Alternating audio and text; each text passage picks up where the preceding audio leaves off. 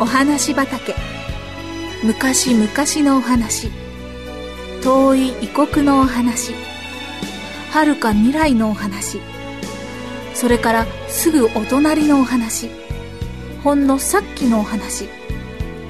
今日はあなたに届けます。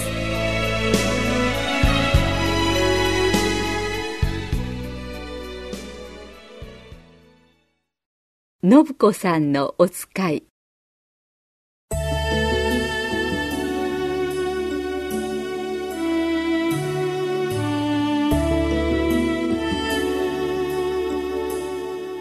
信子さんは今年5歳です。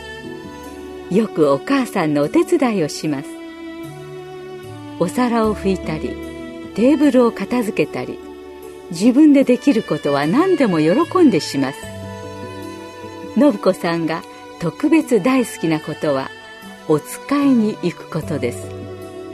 近所の人たちはワンピースを着てカゴを下げてお使いに行く信子さんを見ていつも「感心ですね」と話し合っていました。ある日の夕方信子さんはお母さんのお手伝いで晩ご飯にいるものを買いに近くのパン屋さんにお使いに行きました。それは突然お客様がいらっしゃることになったからです。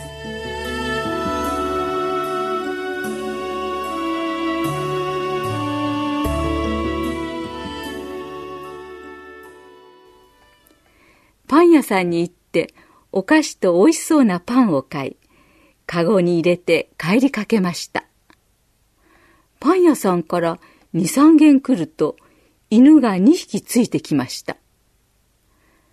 カゴの中のパンやお菓子の匂いを嗅ぎつけたのでしょう。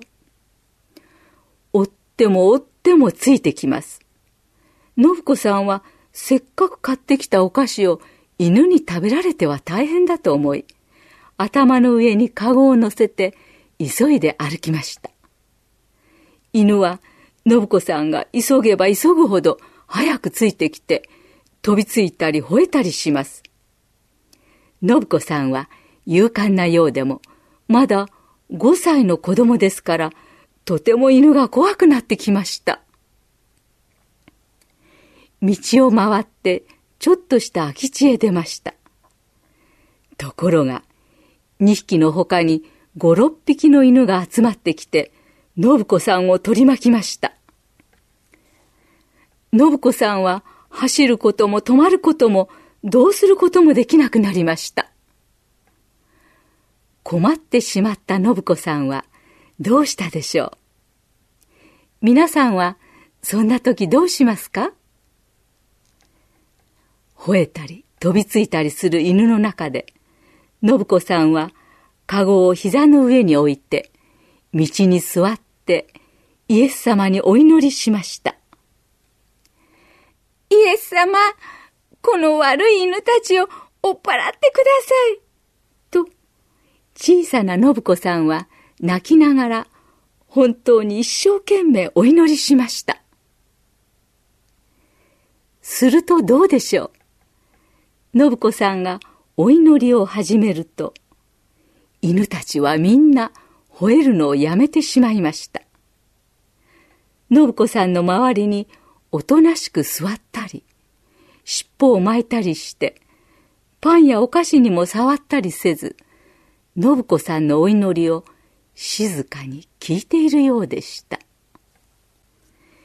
どうしたというのでしょう。信子さんがお祈りを済ませて目を開けてみると、犬はすっかりおとなしくなっていました。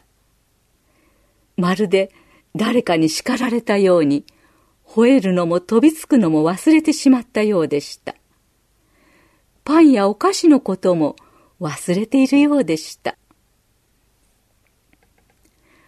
お母さんは、信子さんの帰りがあまり遅いので、大変心配して、何度も庭に出て見ていました。すると、信子さんが元気よく帰ってきました。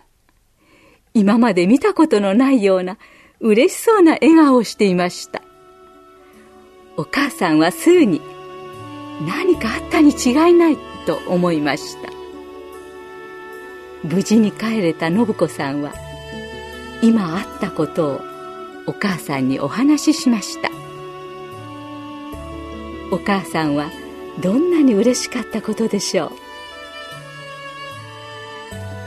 う？イエス様は小さい信子さんのお祈りを聞いてくださったようにみんなのお祈りも聞いてくださいます。